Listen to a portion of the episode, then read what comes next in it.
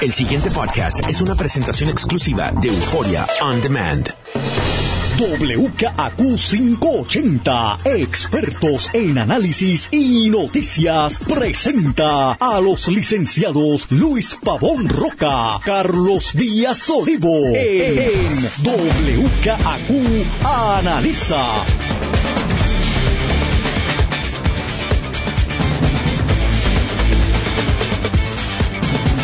Buenos días, amigas, amigos. Soy Luis Roca. Les doy la bienvenida a WKQ Analiza. Don Carlos Díaz, Carlos Eduardo Díaz, Down Memory Lane, Olivo. Ayer el gobernador, yo creo que de manera sorpresiva, yo no había oído nada.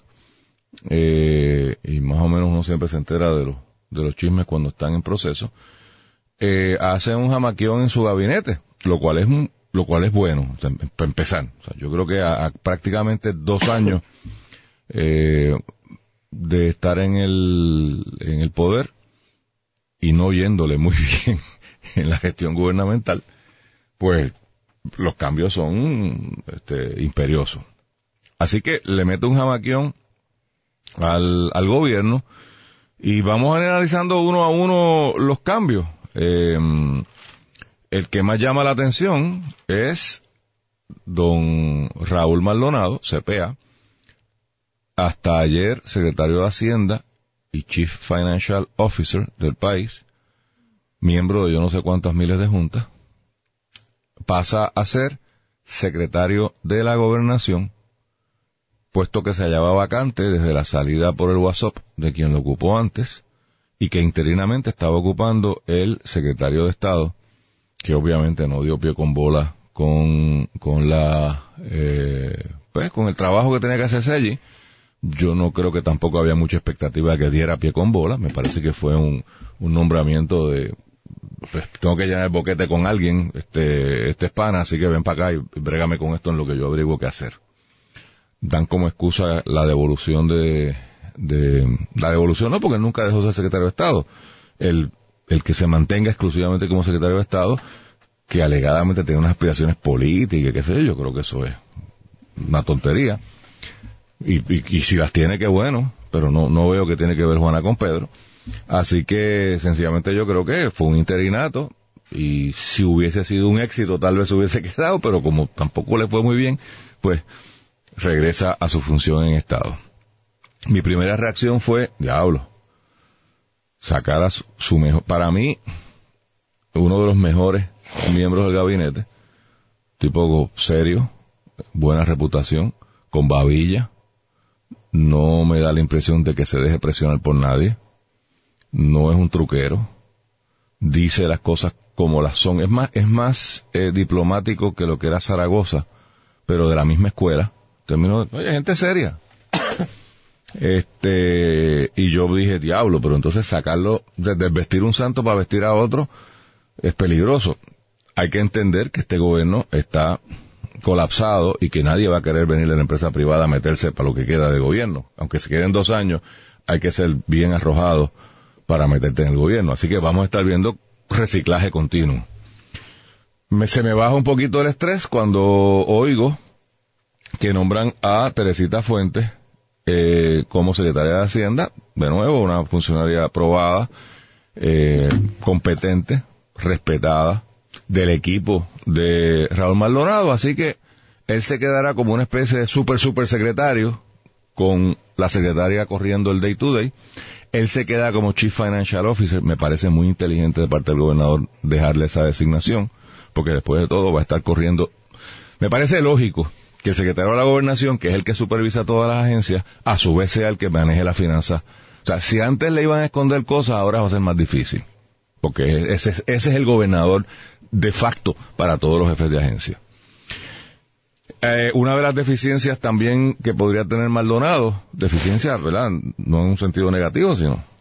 Reto. El reto es la parte política porque él no me parece que tenga mucho interés y o participación en la, en la cosa política. Y le traen entonces a Gerandi a bregar con la politiquería de Fortaleza, que es necesario y hay que atenderlo.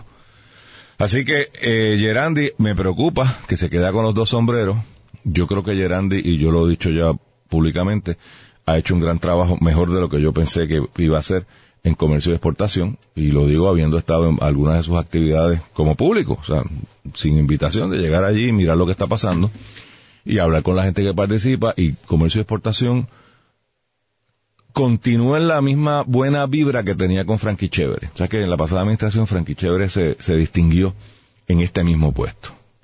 Ojalá pueda hacer las dos cosas. Me parece que además de ser como una anomalía procesal, y digo esto porque ahora eh, Gerandi tiene un jefe que se llama Lavoy, pero como subsecretario de la gobernación es jefe de Lavoy.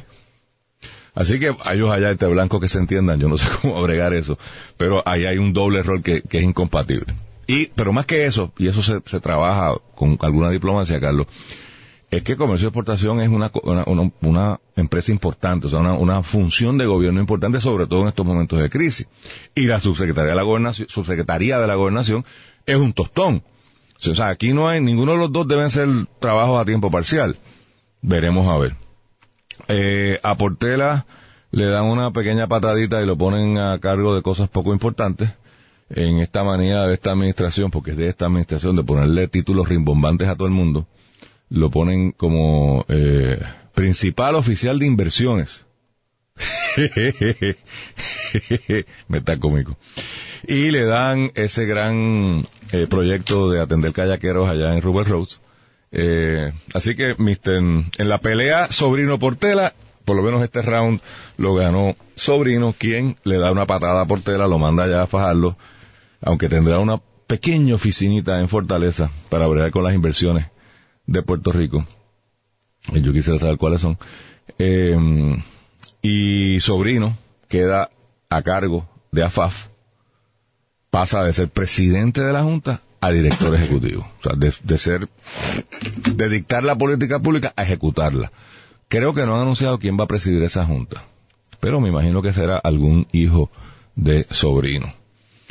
Eh, Carlos, ¿A ti qué te parece? O sea, eh, eh, overall, creo que el gobernador lo hizo bien, creo que las movidas son inteligentes, creo que le da un segundo aire a un gobierno que necesita mucho aire y está en las manos de estos señores.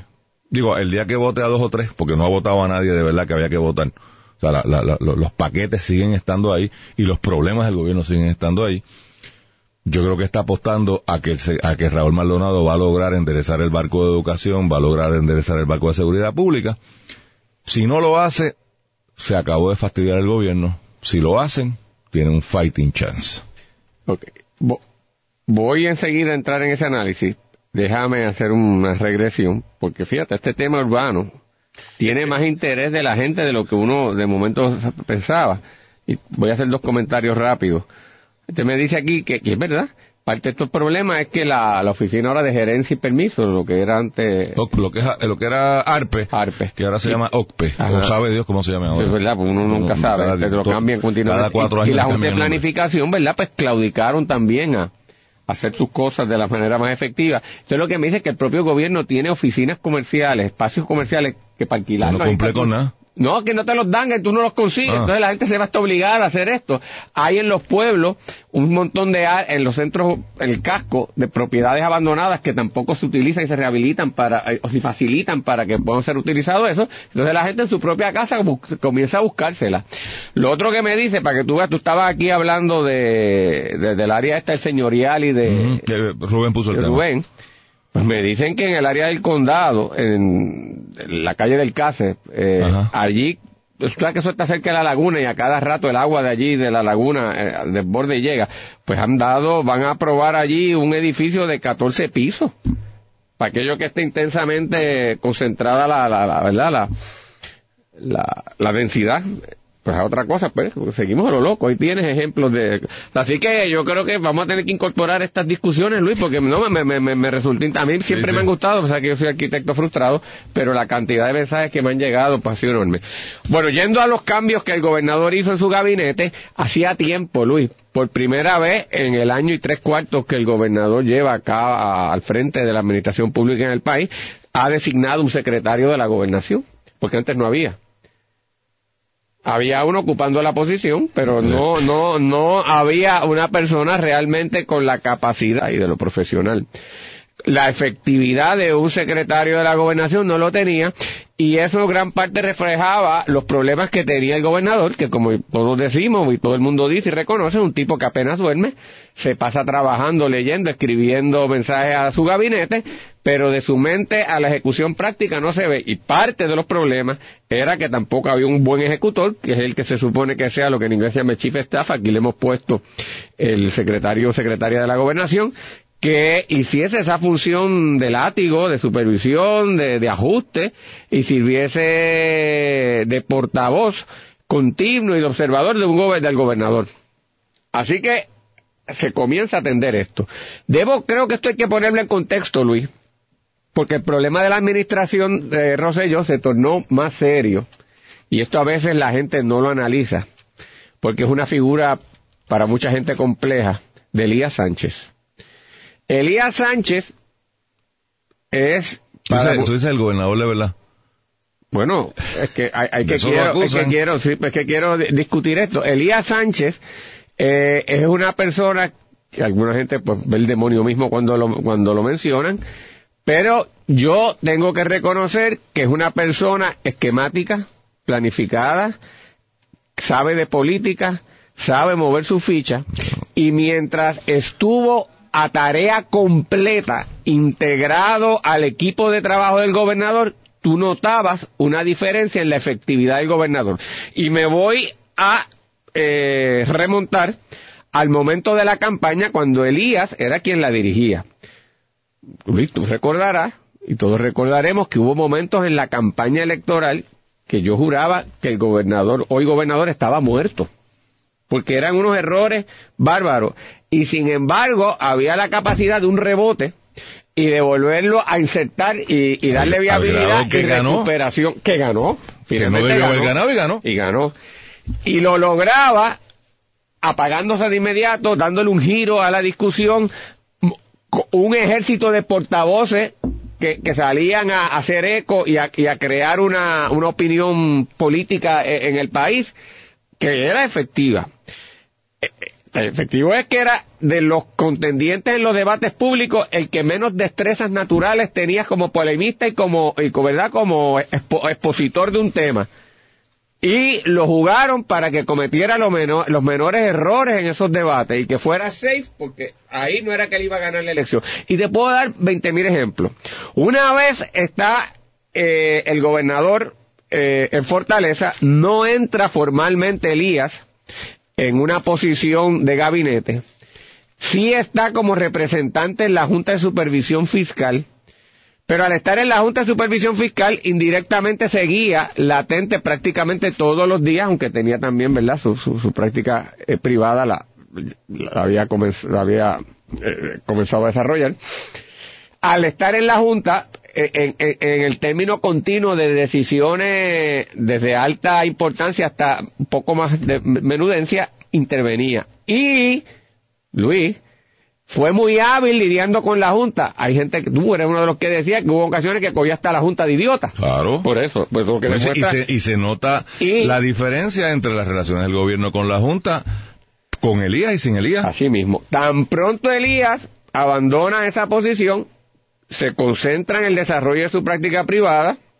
No es que no tenga el acceso a la fortaleza y al gobernador, siguen teniendo muy buena relación y, Elías tiene eh, muy buena comunicación y, está al tanto de lo que hay, pero no es, es, de una forma más aislada cuando es alguna cosa que pues, de mayor interés para él o de mayor trascendencia que tal vez se le consulta, no es como cuando está todos los días. Y yo creo que eso se notó en el, si le podemos poner el slump, la mala racha que ha comenzado el gobernador a experimentar. Nosotros lo trazamos usualmente a raíz de lo del huracán, pero ya yo te diría que desde la salida de él, de, de la Junta, se, se notó. Y eso se exacerbó cuando William Villafañez, entonces, que le correspondía como secretario de Gobernación, ahora con más razón hacer eso, no tenía la capacidad ni el respeto de los políticos ni de las estructuras de, gobierno del partido, eh, de, administración, ni la efectividad de su persona como tal para meter el fuete que hacía falta aquí.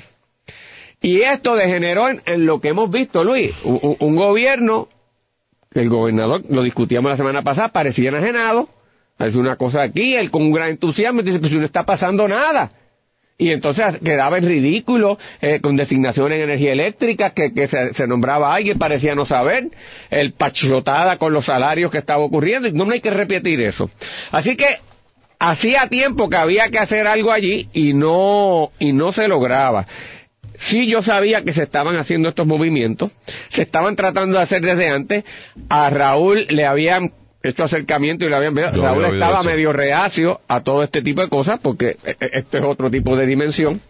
Pero gracias a Dios, yo creo, y gracias a Dios no solamente en términos de la administración, yo creo que Puerto Rico necesita que lo que le reste al, gobernador en, su gestión eh, sea mucho más efectiva de lo que ha pasado. Entonces, por fin vamos a tener a cargo de la gestión de seguimiento y fiscalización, y ya mismo voy a la pausa y sigo después, una persona esquemática, su propia formación de contador público autorizado, le permite unos conocimientos financieros, es abogado también. Eso ayuda. Eh, no solamente eso, estuvo en una de, cuando eran las Big Eight, de estas firmas de CPA, eso es de las estructuras jerárquicas más estructuradas que existe, de una estructura de mando y de rendimiento de cuentas que le tiene que ser útil en términos de la montaje que ahora tiene que desarrollar. Es una persona que todos sus compañeros del gabinete, no solamente afuera, dentro del gabinete lo miran con respeto, que eso es importante a, la hora de la verdad, es una persona con trasfondo en la vida este, profesional y privada, no como muchos de los que estaban, que era su primer trabajo, incluyendo el señor gobernador, o sea que pues, pues, obviamente por más talento que sea, el tú tener estas vivencias te van a ayudar. Eh, y, y, creo que por lo menos algún tipo de estructuración va a surgir que antes no había. Ah, este, además de que ya se le había encomendado las funciones económicas como oficial financiero principal del gobierno, así que eh, eh, eh, ese agarre lo va a tener, además que era de los pocos en la administración de Rosselló que contaba con el respeto de la Junta de Supervisión Fiscal. Así que este es un tipo que se puede ir de tú a tú con respeto con la Junta, con Yaresco, con Carrión, con los demás miembros, que puede hablar con los banqueros del país, que puede hablar con las asociaciones profesionales, incluyendo el Colegio CPA, porque es miembro activo de todas estas cosas, y, y que por primera vez creo que puede irradiar respeto, autoridad y confianza. Así que desde esa perspectiva, y si tú miras en ese, en esa realidad y ese escenario que tenía el gobernador, donde es un gabinete de poco lustre, y donde, como está la situación, difícilmente alguien del sector privado da el brinco ahora, me parece que es una gran selección de parte del señor gobernador. vamos a la pausa, ella mismo, y sigo con el análisis, pero dime si querías decir algo. Sí, eh, que el reto que ahora tiene es si el gobernador lo deja hacer su trabajo. Porque vamos, a, vamos ahora a saber Te voy a decir ahora si el problema, eh, que es lo que yo me sospecho, yace en más para arriba o si es resolvible. Y te refiero a Kelly y Trump. O sea, a Kelly cuando lo nombran, más o menos, fue bajo tu mismo análisis, nuestro mismo análisis, pues, mm. estamos concurriendo en él, eh, desde diferentes ópticas, pero llegamos a la misma conclusión y Kelly no ha podido bregar con Trump. Vamos a eso, vamos a La pregunta es si el gobernador se va a dejar orientar. Y hay otras complicaciones. Y, qué vamos a hacer con, con seguridad, qué vamos a hacer con educación, porque eso está medio complicado. Antes de ir a la pausa, coge una pela el, la Cámara de Representantes en el tribunal. Tú lo adelantaste ayer. Se desestima la demanda radicada por varios legisladores del PNP contra el negociado de ciencias forenses. No les puedo dar mucho más detalle porque es un titular que está llegando ahora. No he tenido el documento. Si lo consigo en la pausa, les digo las bases.